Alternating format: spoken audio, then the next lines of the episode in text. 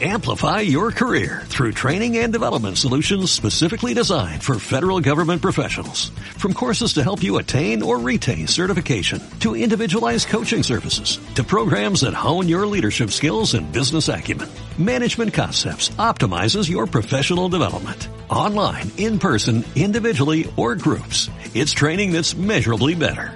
Learn more at managementconcepts.com. That's managementconcepts.com. Miedo a la Semana Santa y al mundo interior de Arriaga. Son las 7 de la mañana. De la noche al día, Miguel Ángel Dasguani.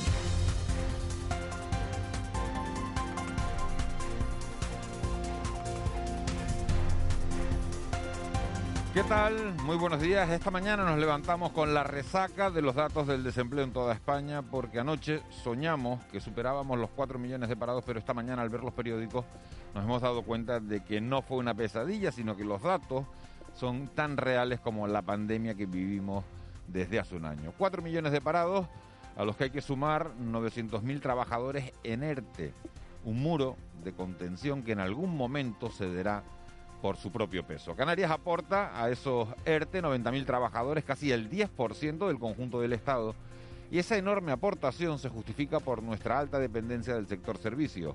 La crisis castiga, ya saben, el doble o el triple a quienes dependemos del exterior.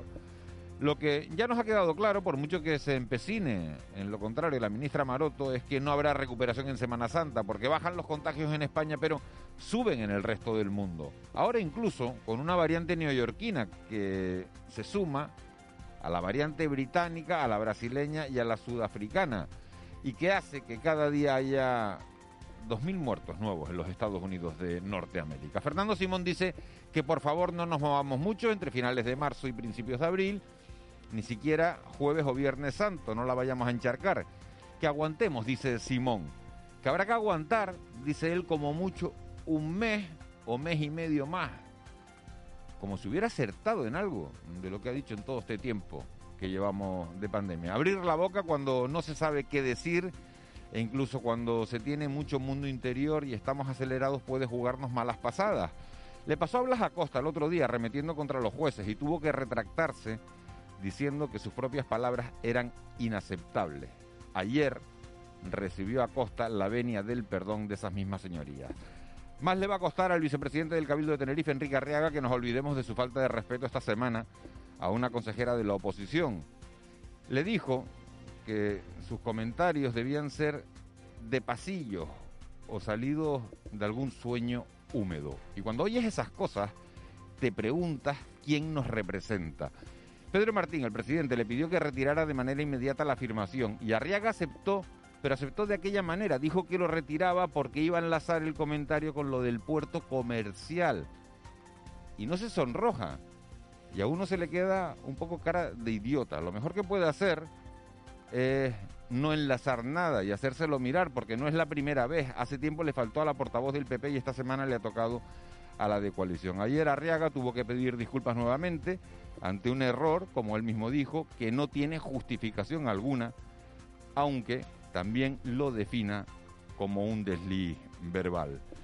El día que Arriaga dijo en estos micrófonos con una sonrisa y orgulloso que Ciudadanos era un partido veleta, pensé que estaba de coña y que aquello no se podía superar. Miren por dónde empiezo a parecerme a Fernando Simón. A peor, la mejoría. De la noche al día, Miguel Ángel Dasguani. 7 y 3, repasamos las noticias que marcan la crónica de este miércoles 3 de marzo. Caja 7 te ofrece los titulares del día.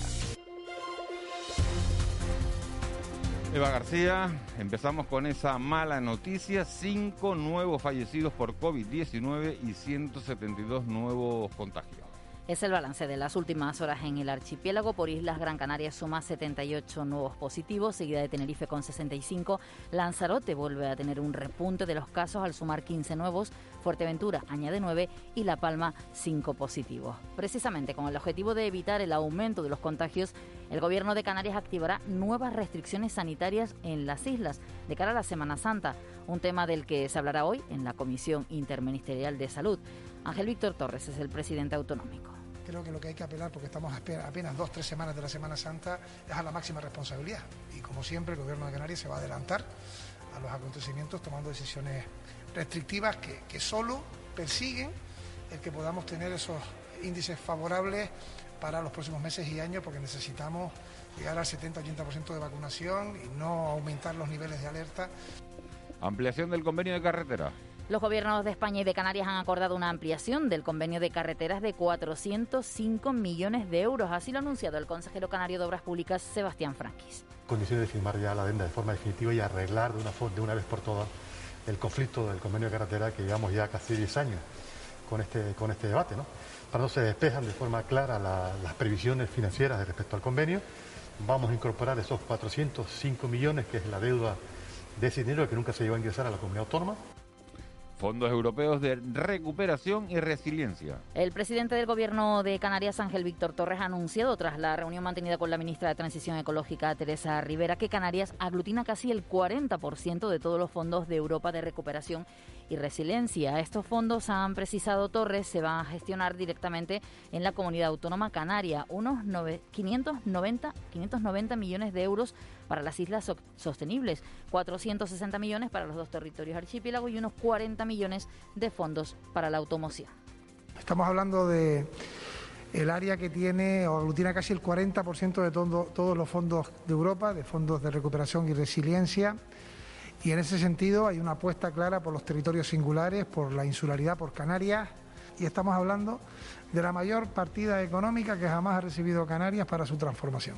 El paro subió en 4.247 personas. Y con ellas ya hay más de 283.000 personas desempleadas en las islas, lo que representa un 36% más que hace un año, con 75.000 nuevos desempleados.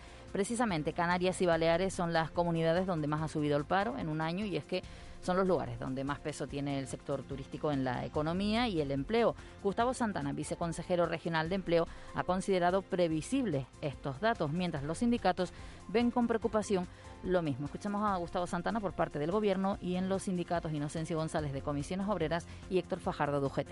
El dato es negativo, era previsible, pero eh, vamos a seguir confiando en esos mecanismos de protección. Más adelante tendremos que confiar en, mecanismos de estímulo para ir pues recuperando eh, cierta normalidad. Canarias es de las comunidades autónomas a nivel nacional que, incrementa de forma importante el desempleo. Nos situamos ya en esa barrera de 200, algo más de 283 mil desempleados. Un requisito indispensable que es el mantenimiento del empleo. Por lo tanto, eh, no ha lugar a, expedientes de regulación de empleo o al cierre de empresas en caso de que estén recibiendo eh, estas ayudas. El gobierno planea recurrir la sentencia de las oposiciones de sanidad. El gobierno de Canarias se plantea recurrir esa sentencia que anula la oferta pública de empleo de sanidad de 2018 y deja en suspenso la consolidación de más de 5.000 plazas. Los sindicatos se han mostrado preocupados y expectantes ante las actuaciones del gobierno. Así lo manifestaban a Televisión Canaria Francisco Bautista de UGT y Juan Francisco Navarro de Comisiones Obreras. Por su parte, Conrado Domínguez, director del Servicio Canario de Salud, manifestaba en este programa, en De la Noche al Día, que los servicios jurídicos están estudiando la situación. Esta sentencia va en contra de lo que dice el propio Estatuto del Empleado Público, una ley básica donde el artículo 70 permite hacer lo que hemos hecho, un decreto en el año 2018 que no se ejecuta en el 2018, sino que nos permite la ley ejecutar los tres años. Queremos dar un mensaje de tranquilidad, vamos a esperar eh, a, que se pronuncie el propio Servicio Canario de Salud? Pues no se ve muy bien. Parece que, tiene que ver con que no se desarrolló un programa para los mayores de 50 que sí estaba previsto en la ley de presupuesto de, la comunidad autónoma y que posteriormente anuló el Estado por inconstitucional. Y, y, bueno, estamos, como ya te digo, valorando el alcance y viendo además que no es firme, no es una sentencia firme y por tanto pues puede ser puede ser recurrible. ¿no? No habrá movilizaciones con motivo del 8 de marzo. Sin embargo, la viceconsejera de Igualdad, Silvia Jaén, quiere que esta fecha sirva de nuevo para reivindicar la importancia, que a pesar del COVID, que las mujeres podamos ocupar espacios públicos en plena igualdad. También en pandemia tenemos que seguir estando con todas las seguridades, pero dejando muy claro que el espacio público es un espacio de mujeres y que el espacio público tiene que ser conquistado para la plena igualdad. Y esta es mi opinión como viceconsejera, que quiero que quede muy claro. Salir de casa con la sonrisa puesta hoy. ¿Quieres vivir la vida en plan fácil? Descubre un mundo de ventajas entrando en cajasiete.com barra en plan fácil y da el salto a Caja 7. Salta conmigo, digo salta. Salta conmigo.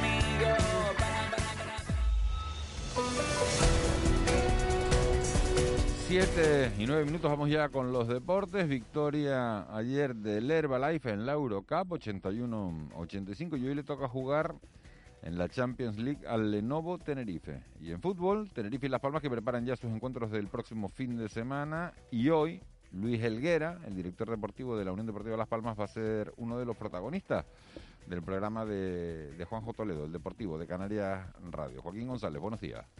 Hola, buenos días Miguel Ángel. Hoy tendremos en nuestro deportivo aquí en Canarias Radio al director deportivo de la Unión Deportiva Las Palmas, Luis Elguera, después de que ayer se cumpliera un año desde su llegada al cargo. Lo escucharemos a partir de las 2 de la tarde. Una Unión Deportiva Las Palmas que este próximo sábado recibirá el Rayo Vallecano en el Estadio de Gran Canaria.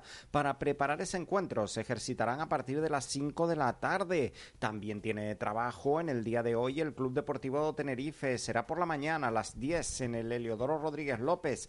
Los blanqueazules visitarán también el sábado al Real Zaragoza con la intención de darle continuidad a la última victoria lograda ante el Alcorcón en Segunda División B. Hoy tenemos partido. El filial amarillo, Las Palmas Atlético, recibirán el anexo al Estadio de Gran Canaria al Recreativo de Huelva. El choque será a las 12 y se permitirá la entrada de aficionados con un tope, eso sí, de 188 espectadores.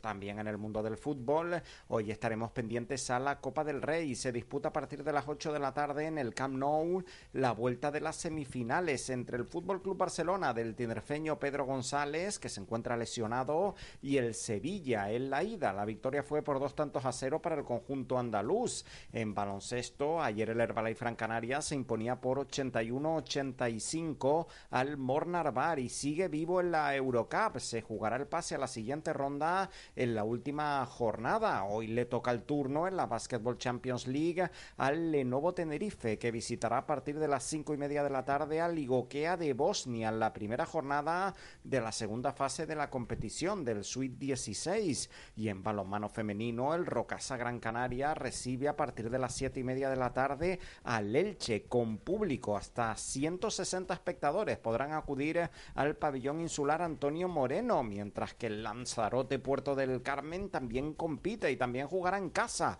en el pabellón municipal de Tías, recibiendo a las 8 al Guardés. 7 y 12. A esta hora conocemos la previsión del tiempo. Lo hacemos hoy con Edgar Cederes. Edgar, buenos días. Buenos días, Miguel Ángel. ¿Cómo te encuentras? Bienvenido. Muchas gracias. Y preparados para que, para que nos cuentes la previsión. ¿Qué, ¿Qué tiempo nos encontramos este miércoles, Edgar? Pues así es, amanecemos con algunas nubes bajas en el norte y nordeste de las islas de mayor relieve. En general se sitúan por debajo de los 1.400 metros de altitud. Nos han dejado algunas gotas, sobre todo en el norte de la isla de La Palma y las medianías del nordeste de Tenerife, pero darán paso a los claros a lo largo de la mañana. Algunas nubes de evolución que aparecerán en las medianías del sur y del oeste de las islas de mayor relieve, poco importantes, y cielos prácticamente, prácticamente despejados en el sur y en las cumbres por encima de esos 1.400-1.500 metros de altitud. En cuanto a las temperaturas, subirán ligeramente, sobre todo las mínimas en el interior de las islas de mayor relieve. En las costas eh, oscilarán entre 20 y 23 grados a primera hora de la tarde y viento alisio en general que sopla de flojo a moderado, velocidad media entre 20 y 30 kilómetros por hora y predominan las costas en predominan las brisas en las costas por el suroeste. En cuanto al estado del mar, marejada por las costas del sur y del este de las islas, por allí las olas rondan el metro de altura y la situación es algo más complicada por las del norte y oeste, mar de fondo del noroeste y olas de 2 metros de altura.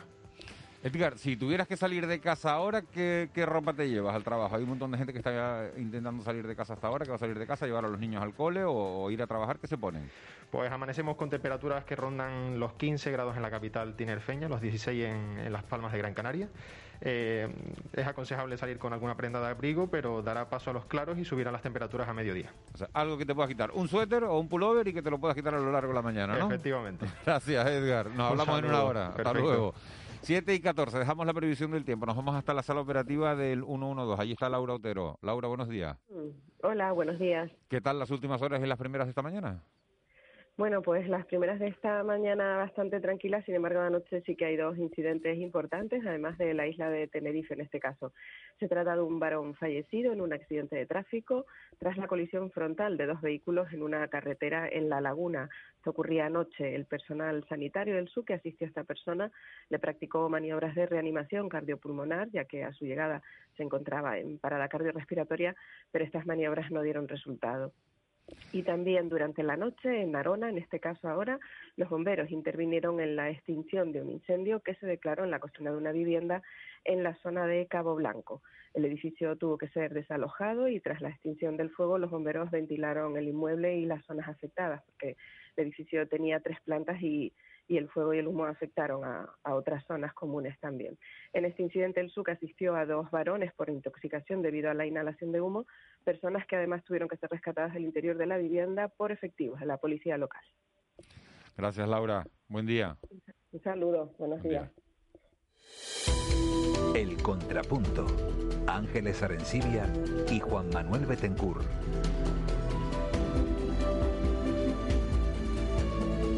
Ángeles Arencibia, buenos días. Muy buenos días, Miguel Ángel. ¿Cómo estamos? Bueno, bien. Juan Betancourt, buenos días. Hola, muy buenos días, Miguel Ángel. Un saludo, Ángeles, y a todos los oyentes. ¿Con qué se quedan de todas las portadas de, la prensa de, hoy? La mala noticia, para mí la peor noticia es que siguen bajando los contagios en, toda España y, en Canarias nos encontramos con cinco muertos más. Bueno, pero sabemos que, bueno, es un hecho, una noticia eh, trágica, ¿no? Cinco muertos más. Eh, que ya son 597, ¿no? Al, borde de los 600 en Canarias. Eh, pero sabemos que eh, la cifra de, o sea, las personas mueren desgraciadamente después de un proceso, ¿no? O sea que esto, estas muertes pues fueron contagios que se produjeron hace, hace un tiempo y, bueno, han, han, sufrido la, la, enfermedad y ha acabado así, ¿no? El desenlace ha sido, ha sido así de trágico. Son tres en Lanzarote, uno en Gran Canaria y un Tenerife y son todo personas con mayores, ¿no? Con, patologías. Claro, hay una secuencia, ¿no? La pandemia tiene una secuencia que es contagio, hospitalización, UCI para los casos más, más graves que, lógicamente pues se debaten ahí en, en una lucha no siempre exitosa por la supervivencia. Entonces en estos momentos estamos, las cifras de, de mortalidad van, van, van, van con un decalaje respecto a los contagios que en Canarias suben ligeramente. Estamos en una meseta donde se aprecian algunos signos de las fechas de carnaval, no del carnaval, de las fechas del carnaval, eh, y hay un crecimiento ligero de los casos en las islas, lo cual no es una buena noticia en este contexto un poco que vive toda España de meseta. Estamos en el, en el punto prácticamente idéntico al que tenía España al final de la segunda ola, ya no llegó a bajar más, o sea, la incidencia de los contagios en España ya no, ya no llegaron a bajar más de lo que están ahora, que nos la prometíamos muy felices, y entonces empezó la tercera, ¿no? De ahí un poco todos estos mensajes y estas previsiones sobre restricciones en eh, las semanas previas y durante la Semana Santa, que está al caer. Sí, que hay un debate, ¿no? En, sobre los cierres perimetrales. ¿Debe haber cierres perimetrales en Semana Santa? ¿Ustedes qué creen? Claramente sí, ¿no? Yo pienso que sí, prudencia y... ¿Y queda? Porque es que, es que lo, lo que llevamos viendo, llevamos un año eh, ya tenemos experiencia, o sea, prudencia es lo único que funciona, ¿no? La primera hora, la primera hora, la llegada de la pandemia era, bueno, un fenómeno desconocido. La segunda ya, pues no sé si se podía haber evitado, pero se podía haber mitigado. Y la tercera tiene poca justificación. La cuarta ni hablamos. Sin embargo, el alcalde de Madrid ayer hablaba de, de, abrir, ¿no? Y, la presidenta, no, ellos, eh, la presidenta de la comunidad autónoma de Madrid también, ¿no? De, enfrentando economía y, y salud. Eh, la sucesión de oleadas, eh, aparte desde el punto de vista sanitario y la pérdida de vidas humanas, es destructiva para la economía. O sea, no hay un evento peor que la incertidumbre cuando estás que abro, que cierro, que me restringen, que... No, desde luego, desde el punto de vista económico, desde luego no es una buena estrategia y se ha demostrado, y, y lo demuestran las mismas cifras de desempleo de España y de Canarias, ¿no? Así que, en fin, mm, contraponer salud y economía al final eh, es una manera de perder dos veces. Esto es lo que nos dice la experiencia. Estamos hablando de, la pandemia. Me gustaría tocar otro otro asunto que es la suspensión por parte de, del Tribunal Superior de Justicia de Canarias de esas oposiciones de 2018 en el ámbito sanitario. Fíjense en un correo electrónico que nos llega de, de, una, de una oyente, de Judith. Nos dice, nos acaba de llegar información, esto es un mensaje que nos mandaba ayer, de que anulan la oposición de estos tres colectivos de sanitarios, sanitarios que los hemos dado todo, que lo hemos dado todo durante esta pandemia y que llevamos años, en mi caso 15, hasta lograr una plaza en el Servicio Canario de la Salud. Estamos indignados con la noticia, con la suspensión, ya que nosotros hemos estudiado y hemos hecho todas las cosas según nos dictaban las bases. Y ahora que matronas y fisios ya tienen la resolución final provisional y enfermería está a un paso de esa resolución final, que nos digan que se impugna, bueno, pues nos hemos, no hemos tenido bastante con esta pandemia. Ya, pero el derecho a impugnarlo asiste a cualquier persona interesada en el procedimiento, esa persona que estudió o no pero que... Pero dice Juanma que es un golpe moral después claro del sacrificio que, que, han hecho durante durante la pandemia y que, y que ellos no tienen la culpa, que ellos han estudiado, que ellos, que ellos han presentado a, a, a, a, a las normas de libre concurrencia puede ser recurrido y puede ser eh, suspendido o anulado por un tribunal si considera que hay vicios en el procedimiento y en este caso el pero, tribunal así lo considera. Pero es, razona, es razonable. Ah, la, que sí, que la, sí, emocionalmente, la, el, por el, supuesto. El, sí, sí. La situación, o sea, es razonable que estén eh, pues muy afectados y, y, y, indignados, ¿no? Indignadas porque... ¿Con quién se van a indignar? Porque, ¿Con los que, claro, no, no, no, no, no, no, ¿Con, con quién, las bases, con, con los jueces? Con, no, con los jueces, bueno, no lo sé, pero yo no. me imagino que si, que si, que si es, es, es verdad, bueno, esto se va a recurrir, es que, es que esto se alarga otra Sí. vez, se alarga en el tiempo y esto se convierte en el cuento de nunca acabar. Y claro, estamos hablando de la vida de la gente, También ¿no? el recurso va a conllevar... Estamos hablando de la vida también- de las personas, También ¿eh? el recurso va a conllevar la suspensión de... De las del 20. Claro, sí, sí, no, no, no, no, la suspensión de la sentencia, o sea, de la, de la anulación. O sea, una de las medidas probables, no seguras, del recurso que seguramente va a presentar la comunidad autónoma es la suspensión de esta resolución. Por lo cual se ganará tiempo, que quizás se pierde luego, pero esto es así. Pero eh, si el procedimiento sigue adelante. Pleitos, y- te- y- pleitos y- tengas y los ganes, Ángeles. Por Pero, ejemplo, Juanma, si la, suspensión, la suspensión de herramientas de planeamiento, básicamente planes generales que se han producido a porrillo durante los últimos años en Canarias, han generado muchísima frustración, muchísimas expectativas, pues, pues, pues, pues, pues que se han ido al traste y, y es una situación que, que, en fin, que está en la lógica de- del funcionamiento de las instituciones democráticas y del Estado de Derecho. Cualquier persona lo puede recurrir. Eh, hay una serie de señores que no accedieron a plaza, que han recurrido y de momento han ganado. Tenemos comunicación con, Leopoldo Cejas para hablar de este tema. Leopoldo Cejas es el secretario, como saben, secretario general del Sindicato de Enfermería en Canarias, de- del SACSE. Señor Cejas, muy buenos días. Hola, muy buenos días a todos. Eh, yo no sé cómo, cómo han encajado ustedes esta, esta noticia que conocíamos ayer y, qué planes tienen por delante. Hoy hay reunión de la, de la mesa de, de sanidad para tratar este, este asunto con carácter urgente y con carácter extraordinario. ¿Con qué postura llega el SATSE a esa reunión? Eh, primero recibimos la, noticia, evidentemente, como un auténtico mazazo después de, todo lo que se ha ido eh, sucediendo, ya no solamente desde el punto de vista de las oposiciones, sino desde el punto de vista del año tan complicado que llevamos.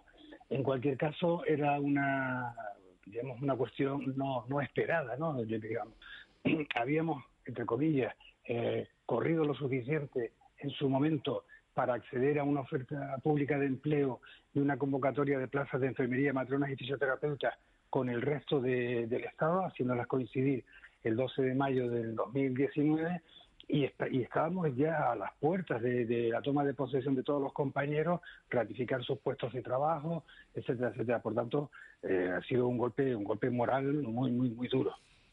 Eh, por otra parte, Claro, le iba a eh, preguntar, ¿y qué, ¿y qué se hace a partir de ahora? Ah, Pues ahora eh, lo que lo que intentamos hacer de alguna manera es, eh, eh, y al hilo de lo que estaban ustedes comentando en este momento, el enfado. O sea, tenemos que quitarnos el enfado de la cabeza, enfadarnos porque nos vamos a enfadar con todo, hasta con la piedra que tengamos eh, al lado de casa. Y esa no va a ser una posible solución. En este momento nosotros le hemos pedido a los compañeros un poquito de calma.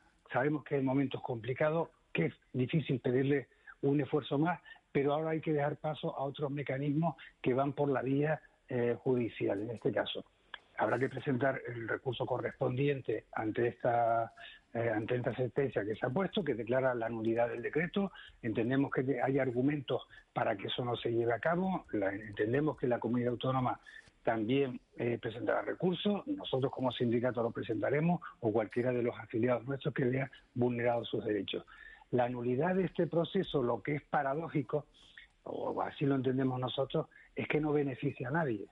Es decir, de, la, de la oferta pública del 2018 y la adicional, había tres categorías que ya se examinaba y una cuarta categoría que está eh, que estaba, digamos, con fechas muy cercanas. Estamos hablando de una oferta de casi 6.300 plazas que pueden, entre comillas, irse al limbo por un defecto administrativo. Buenos días, eh, señor Cejas. ¿Cuál, ¿Cuál, es exactamente el kit de la cuestión? ¿Por qué, se anula? Eh, el kit de la cuestión, por lo, que deja entrever la sentencia, que mm, tengo que decir que es una sentencia bastante poco clara, porque simplemente hace una declaración de nulidad, pero no eh, no dice qué efectos hay que hacer, ni, qué planteamientos, ni a qué consecuencias nos enfrentamos. El quid de la cuestión, por lo que se deja entrever en los fundamentos jurídicos, es que eh, la oferta pública de empleo se eh, aprueba el 31 de diciembre del 2018 y la efectividad de normas generales, en el caso de que él considere el decreto de la OPE una norma general, tiene su eficacia a los 20 días uno de los razonamientos que hace eh, el, tribunal es decir, que cómo se aprueba una oferta pública de empleo del 2018 en el año 2019. Eso, como pasa siempre en los ámbitos jurídicos, tiene dobles matices. Se aprobó en el 2018, su eficacia empieza en el año 2019 y además entendemos que a través del Estatuto Básico del Empleado Público, que es una norma genérica de todos los empleados públicos, nos dice que las ofertas públicas de empleo pueden prorrogarse en el tiempo hasta tres años, pero no más de tres años. Por eso entendemos que la situación es bastante complicada. Eh, todos tenemos que, o, digamos que todas las partes afectadas nos hemos puesto en contacto con todos nuestros asesores jurídicos para ver una viabilidad. Lo que sí tenemos claro es que vamos a intentar luchar en el sentido de que no se pierdan los actos administrativos ya realizados, que esa es una parte importante, y también que ese error no puede condicionar al opositor de buena fe que ha llegado, pues ha hecho su oposición, ha hecho su examen, ha hecho sus méritos, ha participado a lo mejor en un concurso de traslado y ha vendido su casa y se ha comprado otra porque ya salió la norma, perdón, ya salió la resolución diciendo que tiene adjudicada plaza, es decir, hay un conjunto de, situaciones que queremos que no recaigan sobre el opositor. Señor Cejas, muy buenos días. Muy buenos días. Dos cuestiones. Ayer hablé con un abogado implicado en alguna de las varias demandas relacionadas con este asunto y me dijo dos cosas. Una casi la también la ha comentado usted, que la sentencia de la redacción es un poco un poco confusa. Segunda cuestión, que hay más recursos, que la OP 2020 está recurrida por el mismo motivo. Sí, sí, sí, sí, sí. Es decir, eh, me refería a la, digamos, a mi exposición ha sido referida a la oferta pública de, de empleo del 2018, que es la sentencia que tenemos en marcha. Efectivamente, lo que no se ha recurrido en ningún caso ha sido las convocatorias de, ninguna de las eh, categorías que se han examinado. Y eso abre otro, otra luz. Yo aquí en ese aspecto, con lo que usted me dice, las reclamaciones que se han presentado por la oferta del 2020, yo tengo una opinión que tal vez es distinta a la que se pueda plantear y es que eh, en algunos casos, y en este caso yo así lo creo, quien ha reclamado el decreto de oferta pública de empleo no se, o sea, no se beneficia. O sea, no hay un beneficio real en el cual, digamos... Eh, ¿Y por qué se hace, señor pues, yo, entiendo que lo que se pretende de alguna manera es que eh, la, la, norma básica sobre la que se sustenta una oferta pública de empleo es la aprobación de esa propia oferta y luego las convocatorias. Yo hubiese entendido perfectamente que hubiesen impugnado las convocatorias. Lo que no entiendo es que se impugne el decreto porque afecta a, eh, en este caso concreto, pues a 6.300 opositores y son 6.300 plazas que, que, no sabemos si las vamos a poder recuperar todas o algunas no las vamos a poder. Pero claro, señor señor Cejas, al, caer las bases cae todo. Claro, eh, en esa precisamente por eso la, importancia que tiene es mm. eh, si mm, hay sentencias, como hemos, yo imagino que todos estamos buscando, eh, sentencias del Tribunal Supremo que dicen que determinados actos administrativos adquieren firmeza eh, independientemente de que después se anule las bases, pues a lo mejor tenemos ahí un, agarradero o un asidero para que se respeten la eh, situación de estos eh, compañeros que ya se han examinado y que ya tienen destino. Y cómo poder recuperar, evidentemente, el resto de las plazas. Es que en una situación como tiene el Servicio Canario de Salud, de una escasez de personal, una falta de estabilidad, que se nos puedan ir por el desagüe 5.000 o 6.000 plazas, la verdad es que no, no, no, no nos lo podemos permitir. ¿Qué significa eh, que se van por el desagüe? ¿Qué, qué significa eh, eh, en términos de, de, de años? ¿Estamos hablando de años? Estamos, hablando, en términos de la de bueno de la vida de los opositores y del mismo servicio, ¿no? El servicio canario de la salud. lo que quiero decir cuando se nos van las plazas es que las particularidades que tiene nuestro nuestro sistema de, de acceso a las plazas es que las plazas que se generan en el año 2018, la, lo que se llama la tasa de reposición de efectivo, deben convocarse. Y así cada uno de los años. Si estamos en este año 2021 y podemos aprobar las plazas que se generen en el año 2021, no arrastrar las del 2018 y traérnoslas al 2021. Por eso digo que determinadas plazas se nos pueden ir por, eh, por el desagüe. Que esperemos que no. Tenemos que ponernos a buscar una solución, tenemos que buscar algo que nos permita mantener esas plazas. Pero esto, dejaría, pero esto dejaría a las estructuras sanitarias que necesitan ese personal, digamos, sin ese personal, el, el, el, el, que, el que ganó la plaza. Sin la fijeza de ese personal. Y sin ningún otro, porque tampoco hay... no, nos estamos encontrando con una situación en la que no tenemos personal cuando conseguimos hacer una fase, un proceso de oposiciones para estabilizar a 1.600 compañeros, en este caso que serían eh, los que están de, enfermería, matronas y fisio, que los tendríamos aquí, los tendríamos consolidados y con su plaza, pues resulta que podemos disponer de ellos a lo mejor, pero en situaciones de interinidad o de eventualidad. ¿Qué efectos tiene el, el recurso? ¿Suspende el, el, No, el, vamos, a ver, cada uno de, las de las partes interesadas pedirá, lógicamente, en el recurso pues que se suspenda la ejecución de la sentencia, que se continúen con los procesos, y ahí son partes que, mm, digamos, corresponden más a los letrados y a los tribunales que a la parte, digamos, desde el punto de vista del sindicato, ¿no? O sea, nosotros eh, nos encantaría que, evidentemente, se eh, suspendiera, o sea, eh, se pudieran continuar todos los actos, pero ya no solamente depende de, de nosotros, sino de los tribunales. Leopoldo Ceja, secretario general de, de SATSE, del Sindicato de, Enfermería en Canarias. Muchísimas gracias por, por habernos explicado la postura del sindicato. Vamos a ver qué ocurre en esa en esa mesa que bueno que se ha convocado para esta mañana y estaremos muy pendientes porque desde luego hay muchísimos afectados porque desde luego es un, un golpe durísimo para, para, para un montón de gente que hizo a la oposición en tiempo y forma que se la preparó y que se encuentran ahora con este bueno con este con este varapalos, que no sé, no, se me ocurre una palabra, ¿no? Con esta... No, eh, es un golpe muy duro y vamos a ver, sobre todo hoy en la mesa sectorial de, sanidad, pues qué postura eh, y qué posicionamiento tiene la propia administración en cuanto a sus recursos y poder dar un, por lo menos algo de, tranquilidad, si es posible, a, nuestros compañeros. Lo que sí que parece es que van todos en la misma dirección, ¿no? Sí, entiendo que sí. Entiendo que, en términos generales eh, yo creo que todos queremos o estamos para remar en la misma dirección. Gracias, Leopoldo Ceja. Buen día. Buen día y gracias a ustedes. Bueno, pues uno de los temas del día, desde que se conociera ayer, bueno, ayer, antes de ayer por la noche, la, la, decisión del Tribunal Superior de Justicia de, Canarias de, de, bueno, de anular ese, ese concurso oposición, esa, esa OPE. Y vamos a hablar ahora de otro de los asuntos que nos bueno que nos viene preocupando desde hace meses que es el tema el tema migratorio pero lo vamos a hablar desde la perspectiva de esas fundaciones de esas ONGs que, que se vuelcan en la ayuda de, de, los migrantes que llegan a este archipiélago hablamos con Jorge Hernández Duarte que es presidente de la de la Fundación Irichen señor Hernández muy buenos días Buenos días, pero ahora hablo como párroco de la iglesia de San Pedro, porque tú sabes que yo soy cura. Sí. y estoy en la iglesia de San Pedro, donde tenemos aquí en donde se ha montado pues todo Jorge, Jorge Hernández es una de las personas más conocidas en la isla de Gran Canaria, eso estoy convencido, la Fundación Irichen también, en el resto del archipiélago. Y seguro que en la isla de La Palma, porque soy de La Palma. seguro que en la isla de La, de la Palma, Jorge.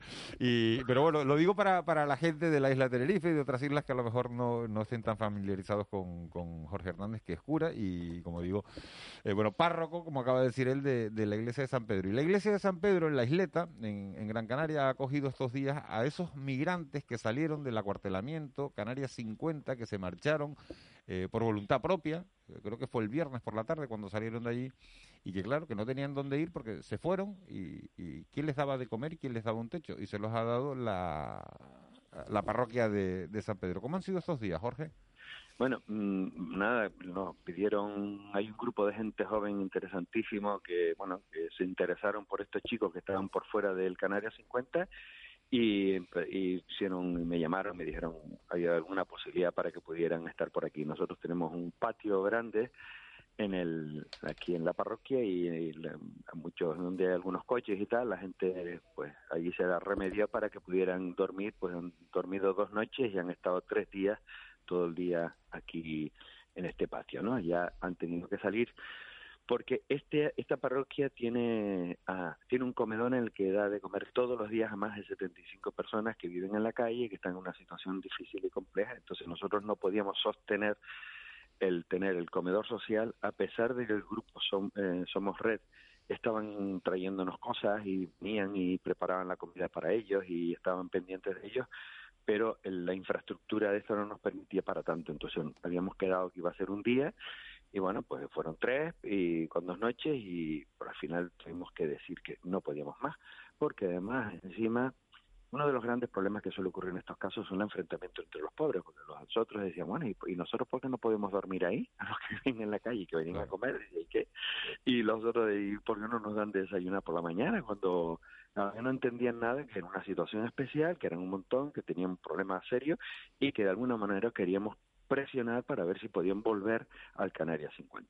Y entonces, pues, eso fue, no nos dio resultado esa presión para que volvieran al Canarias 50 y ya nosotros ayer ya no podíamos, la comunidad parroquial no podía y después teníamos un problema que teníamos que evitar de todos, de cualquier manera, evitar que pudiera haber algún tipo de levantamiento aquí entre la gente, porque la isleta es pequeña y el gran problema, lo que a nosotros nos preocupaba es, la, es que nos, nos, soltaron, nos han dejado 40, 64 personas en la calle y, que, y quienes tenemos que, asumir, quienes hemos, hemos tenido que asumir la problemática de ellos, ha sido un barrio, un barrio que además encima tiene claro que no quiere ser un barrio que, que se tenga como nombre racista, sino un barrio que quiere ser un barrio eh, solidario, pero una cosa es eso y otra cosa es que tengamos músculo para poder sostener esta situación, ¿no?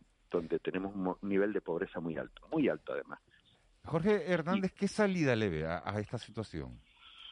Bueno, yo ya hay una cosa que sigo diciendo, sigo diciendo. Yo creo que no podemos, eh, yo mm, si tengo algo que me parece que a los políticos no les perdono es la improvisación. O sea, yo tengo que decir que a mí me parece que el tema migratorio, lo que no se puede improvisar, y ya llevamos muchos años, muchos años con esta situación, y no tenemos un plan migratorio, un plan que nos diga, bueno, vamos a ver qué capacidad tenemos, cómo podemos hacer este, y que en caso de que llegue, no podemos estar esperando a ver si la mar se pone ya, ay, que ahora van a venir, no, no, tenemos que empezar a hacer planes que digamos qué capacidad tenemos, para dónde vamos y dónde no vamos. Y encima nos ha tocado en una época muy compleja, pero tenemos que estar preparados. Lo que no puede ocurrir es que estemos improvisando constantemente, porque eso permite que también que la ayuda ciudadana acabe eh, angustiados, acabamos angustiados porque no sabemos qué les va a pasar mañana. Pero miren ustedes, la nuestra, nuestra angustia es pequeñita. ¿Cómo será la de ellos? ¿Cómo será la de ellos? O sea, eh, estos chicos que son, miren, eran todos veintipico de años, que son volcanes, volcanes. Y, y, ¿Y qué hace con ellos que están todo el día ahí tirados en el suelo esperando a ver qué les va a pasar y qué les van a ir? Yo creo que hay que tener en esto planes y proyectos. Y ya llevamos 20 años sin capacidad de poder resolver este tema. No lo entiendo. eh, buenos días. Eh, buenos señor Hernández. Eh, eh, el señor Hernández me ha encantado. Sí, pues Jorge. Soy Jorge. Jorge. buenos días, Jorge. Eh, buenos días.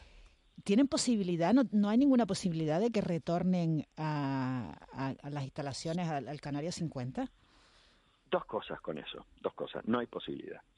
Yo creo que han dado una lección entre una rebelina que yo creo que, bueno que hubo y que la gente decidió marcharse en grupo y, y de forma de manifestación se salen fuera de los 133 que, que se pusieron en este plan. Solamente salieron 64 los demás. Se quedaron dentro porque posiblemente entendieron claramente que si salían no iban a volver a entrar. Y eso. Eh, eh, y entonces los otros salieron. Tengo una preocupación, una preocupación, que yo ya ayer digo, esto, aquí hay algo que no funciona bien. Y es, yo creo que también estos pobres chicos, hay que mirar las caras, ¿eh? Hay que mirar estas caras, ¿eh? Pero estos chicos, hay alguien que los manipula. O sea, y esto lo estoy diciendo con, sabiendo que estoy, pero yo, como vi, como lo que he visto, lo he visto, y entonces estos chicos creen que hay alguien que les está diciendo pa'lante y que no, que no son de los que estén en la patera, sino hay gente que, que creo que están fuera y yo creo que los manipulan. ¿Pero con los qué llevan a objeto? la ca- y, los, y los llevan a la caída de los caballos. No lo sé. Les prometo que ya me gustaría a mí saberlo. Pero ¿y qué ha Pero visto en esas hay caras? ¿Qué ha visto, en- qué ha visto en esas caras, Jorge? Porque dice, les miro la cara. Bueno, son chiquillos. Mire, ayer cuando están solos, cuando están aquí en el patio, les digo, pónganse aquí, pónganse aquí, van todos ahí. Todos como corderitos, unos chiquillos buenísimos, encantadores, agradecidos. ¿Entiendes? Con sus picarescas, porque claro, aquí cuando son 44 personas tienen sus cosillas, pero lo normal, gente que hemos trabajado con jóvenes, que estamos trabajando con jóvenes, que hacemos campamento y cosas de esas, que no, eso, un chico normal igual, pero además buenísimo, pero además cuando hablas con ellos le miras la cara, es una gente que, que, que está en, eh, en una situación de angustia, o sea, eh, cuando les haces algo, una, una sonrisa que te regalan y que tú dices, joder, que he merecido la pena nada más que por esta sonrisa es lo que estamos haciendo, ¿no? Pero de pronto hay un momento en que tú dices, aquí pasa algo. Y hay gente que aparece, que no son de ellos, que se ponen a hablar y que tal, y de pronto ves tú que aquellos chiquillos, digo, esto, aquí hay algo que raro, aquí hay algo raro. Y yo creo que eso también hay que tenerlo en cuenta por parte a veces de... Hay muchos de estos chicos no tienen la culpa de lo que les ha pasado, que se marcharon voluntariamente, se marcharon enfadados, pero sí considero que hay gente que en un país como este, eh, en donde ellos no conocen la lengua de nadie, hay alguien que les dice, pues aquí... hay que-". ¿no? Y Entonces yo... Eh, eh, y a mí me asombra que si yo contara cosas que no sé si las debo contar, pero yo lo que sí es que a mí hasta ayer me llamaron racista un señor marroquí que vive aquí, tranquilamente vive aquí y que apareció ayer también por aquí. ¿Le llamó racista por qué, don Jorge? Perdón, buenos días. Por, por una razón muy sencilla, porque dice que, que hasta la iglesia los echaba de esto, y, ¿entiendes? Y claro, entonces, que Sí. yo te creo... en No hay buena obra de- sin justo castigo, se suele decir, don Jorge. Sí, pero hay una cosa que sí ocurre y es que cuando aquí, bueno, mm, hemos hecho un trabajo de un cariño increíble, porque además si ustedes vieran la cuando se quedaron por la noche y no hicimos sino cuatro llamadas, yo llamé en la parroquia, cuatro o cinco personas aparecieron mantas por todas partes. No se lo pueden ustedes imaginar, la gente que llegaba, pum, pum, manta, leche, no sé qué, no sé cuánto. Aquí hay, hay una solidaridad real. lo que pasa es que lo otro no lo entendemos, entonces me da pena de estos chicos que hay alguien que esté pinchándole. ¿Usted, tiene, usted tiene información, don Jorge, de por qué a una persona que sale de estos centros, que son centros abiertos, no son cerrados, cuando sale luego no le dejan volver a entrar?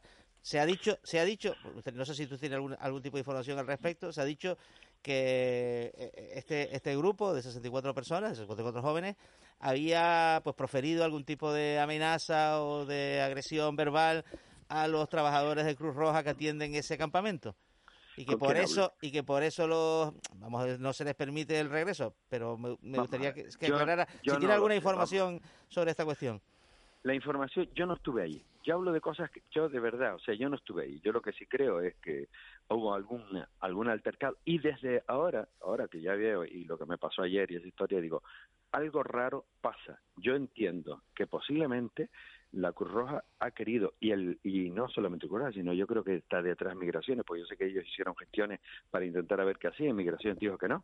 O sea, hay algo. Eh, estos chicos salen voluntariamente y se les advierte que si salen voluntariamente no pueden volver a entrar. Hemos hecho las gestiones, hicimos papeles, hicimos todo para intentar conseguirlo. Casi que pensamos que lo habíamos conseguido, cuando de pronto ya se nos dice rotundamente no.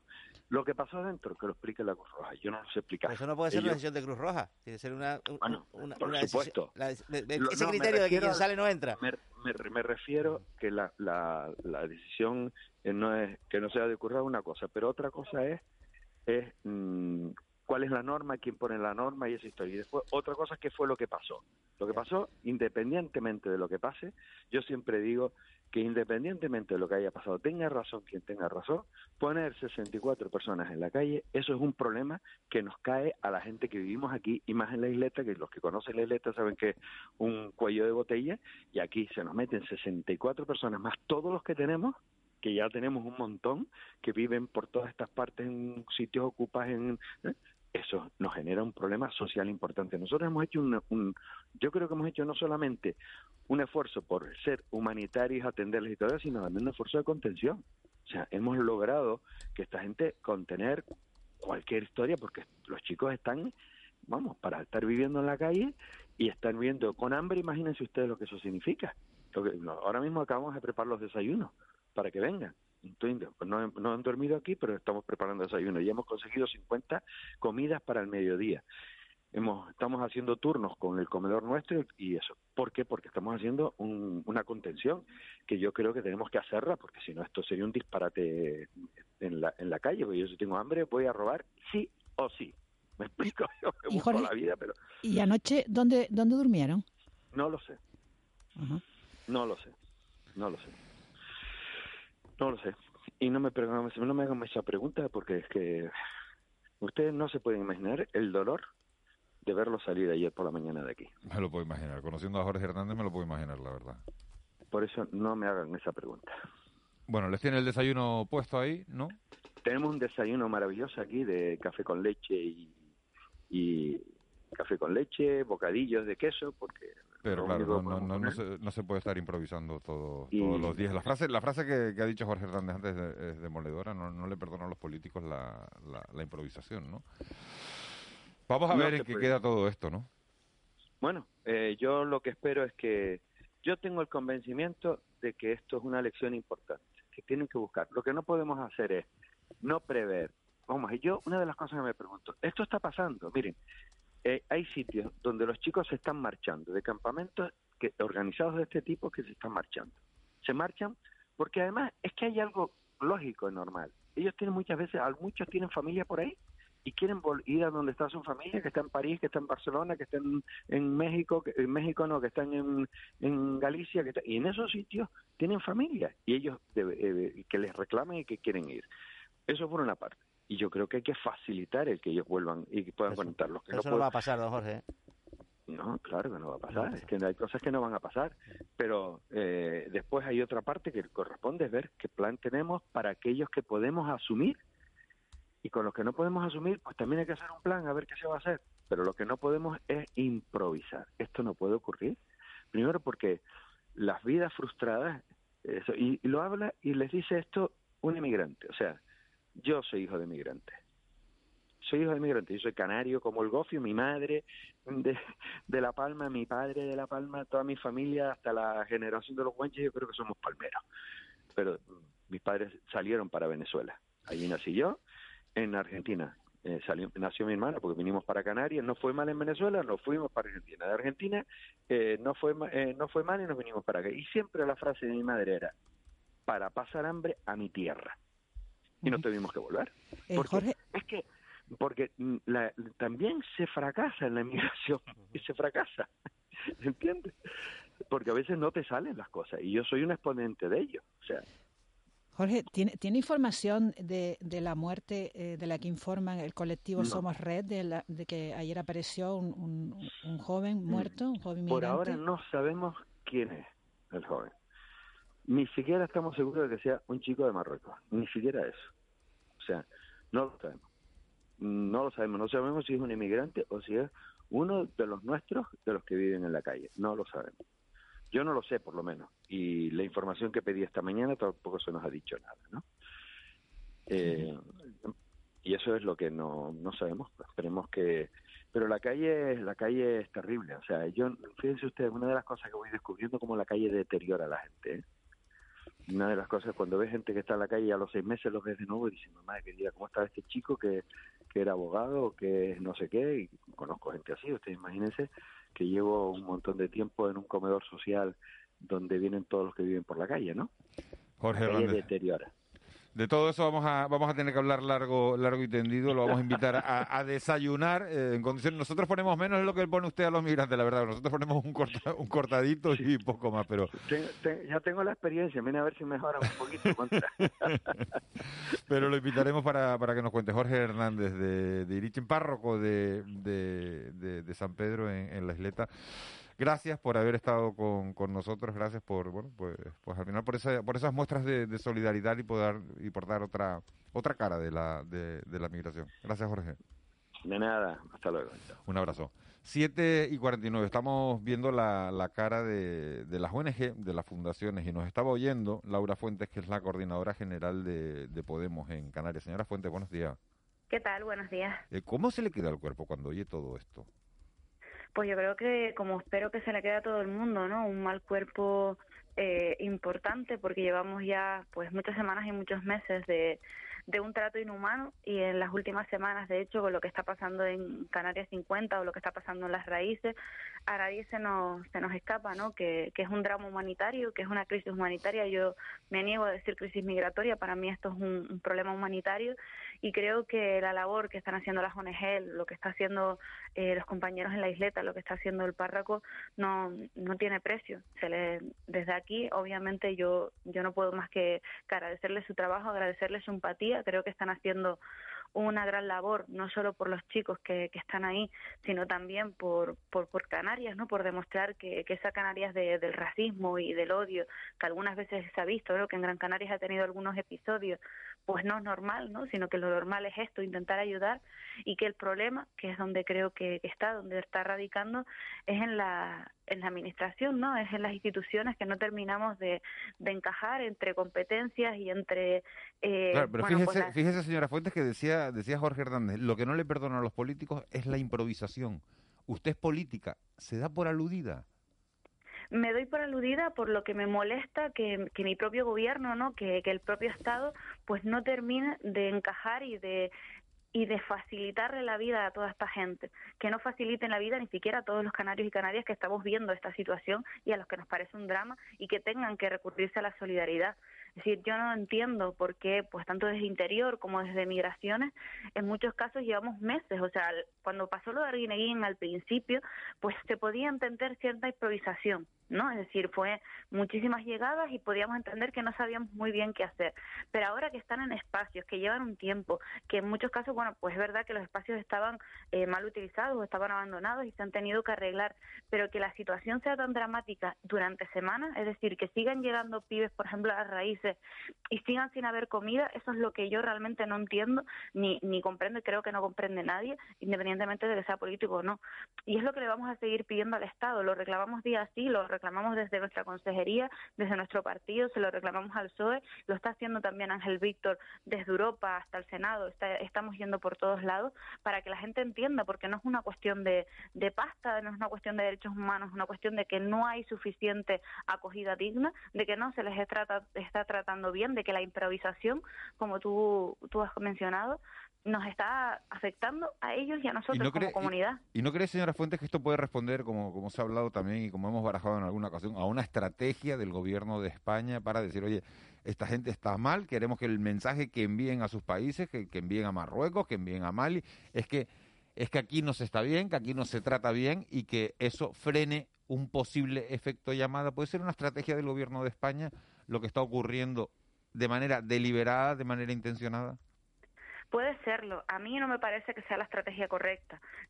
Seguramente habrá gente dentro de- del gobierno, gente de, de Europa también, que opine que eso tiene que ser así. Yo siempre he sido de las que creo que no existe efecto llamada, sino lo que existe es efecto huida. Solamente hay que escucharlo. La realidad que, que ellos tienen, la realidad que además le hemos impuesto ¿no? en sus países de origen, en muchos casos acabando casi con su pesca, la realidad del COVID que también les ha afectado, es decir, están escapando muchos de drama, de pobreza y otros incluso de cuestiones políticas. Entonces, la verdad que, que ahí pensar que nosotros tampoco, sabes, que no tenemos responsabilidad, es mucho decir, ¿no? Como cuando decimos que solamente hay que ayudar dando dinero para cooperación en origen, cuando muchas veces después eso no llega al pueblo, sino se quedan los gobiernos que no son capaces de gestionar y de mejorarle la vida a la población africana.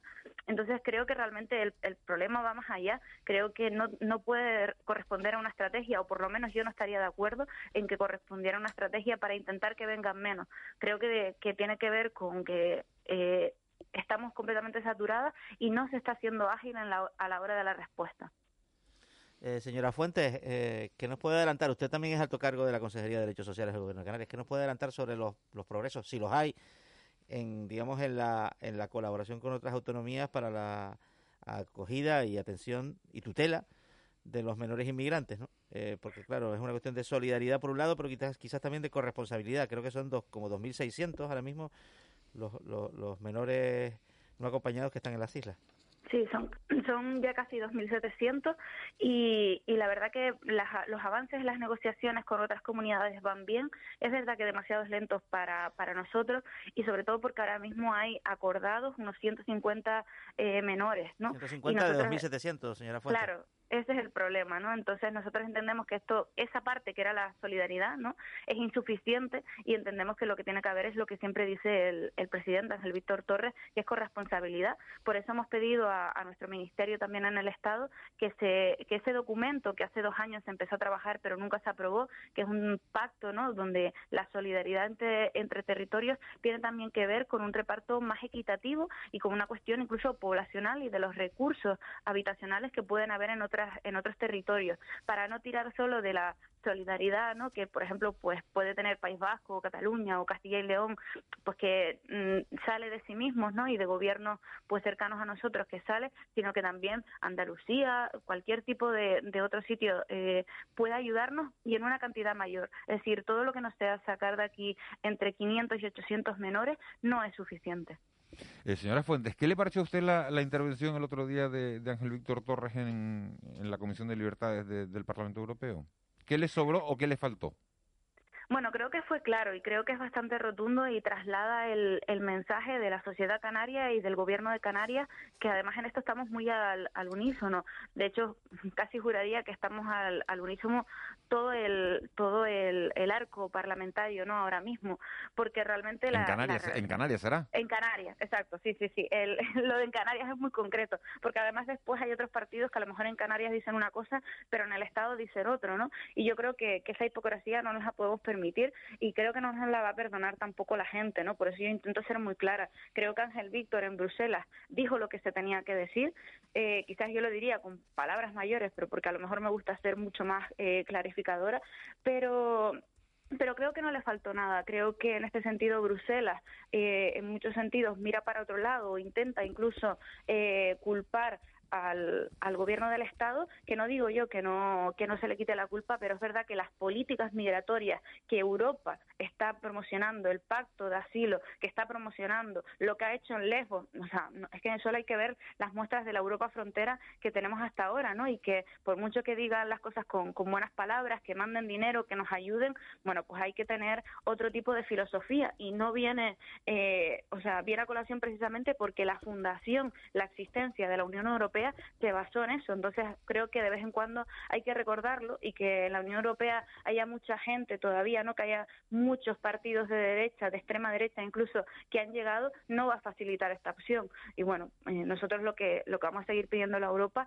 es esa empatía, ¿no? Que, que hasta ahora no ha tenido y que no se refleje solo en, en que traigan dinero para ayudar a acoger dignamente a todos los migrantes, sino también, o por ejemplo, tampoco en cerrar fronteras, ¿no? En poner muros y poner vigilancia, poner policía, creo que eso tampoco es la solución, sino la solución es un reparto, una distribución mejor de la riqueza, ayudar más a África, pero en origen, es decir, a las personas que están en pobreza, no a los gobiernos que después en muchos casos son corruptos, y también ayudar a una acogida digna a que puedan eh, haber derivaciones, a que puedan seguir a Europa, porque la mayoría tienen familia y amigos en el resto de Europa y lo único que piden es un trabajo. Y Buenos la verdad días. que 20.000 personas en, en Europa creo que no se notan, en cambio 20.000 personas en Canarias obviamente sí se nota. Buenos días, señora Fuentes. Estamos a las puertas de la celebración del 8 de marzo, uh -huh. Día de la Mujer.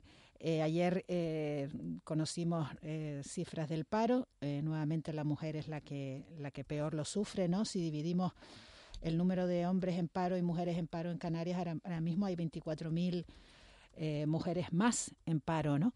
¿Cuál es el mensaje en este 8 de marzo tan peculiar, ¿no? Y, y, en un momento en que el riesgo de la pandemia y la crisis económica, pues, eh, coloca a las mujeres en, en posición de estar todavía peor, ¿no?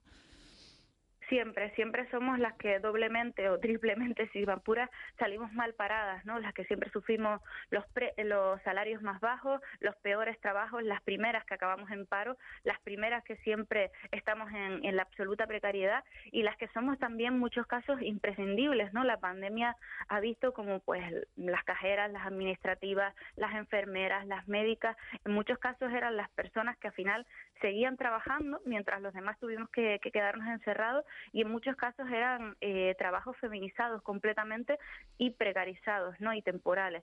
Para nosotros creo que hay que hacer un esfuerzo desde el ministerio creo que se está haciendo un esfuerzo por establecer nuevos reglamentos y nuevos decretos que consigan que los salarios eh, no haya esa brecha salarial entre hombres y mujeres en, nuestro país es vital pero creo que hay que hacer un doble esfuerzo y en ello también creo que está eh, la compañera en el ministerio de trabajo porque hay que a partir de ahora de esta posible recuperación también una estructura eh, económica y productiva que haga que haya una inclusión de las mujeres más allá, ¿no? Más allá de esos techos de cristal, más allá de que sea pues eh, casi como una anécdota que en muchos casos pues los, los momentos de dirección, los momentos eh, más en la cúspide de los trabajos pues estén desarrollados permanentemente aún por hombres. ¿no? Lo tenemos que dejar aquí, señora Fuentes, llegan las noticias a las 8. Muchísimas gracias, buen día. Gracias a ustedes, buenos días. Amplify your career through training and development solutions specifically designed for federal government professionals. From courses to help you attain or retain certification, to individualized coaching services, to programs that hone your leadership skills and business acumen, Management Concepts optimizes your professional development. Online, in person, individually, or groups. It's training that's measurably better. Learn more at managementconcepts.com. That's managementconcepts.com.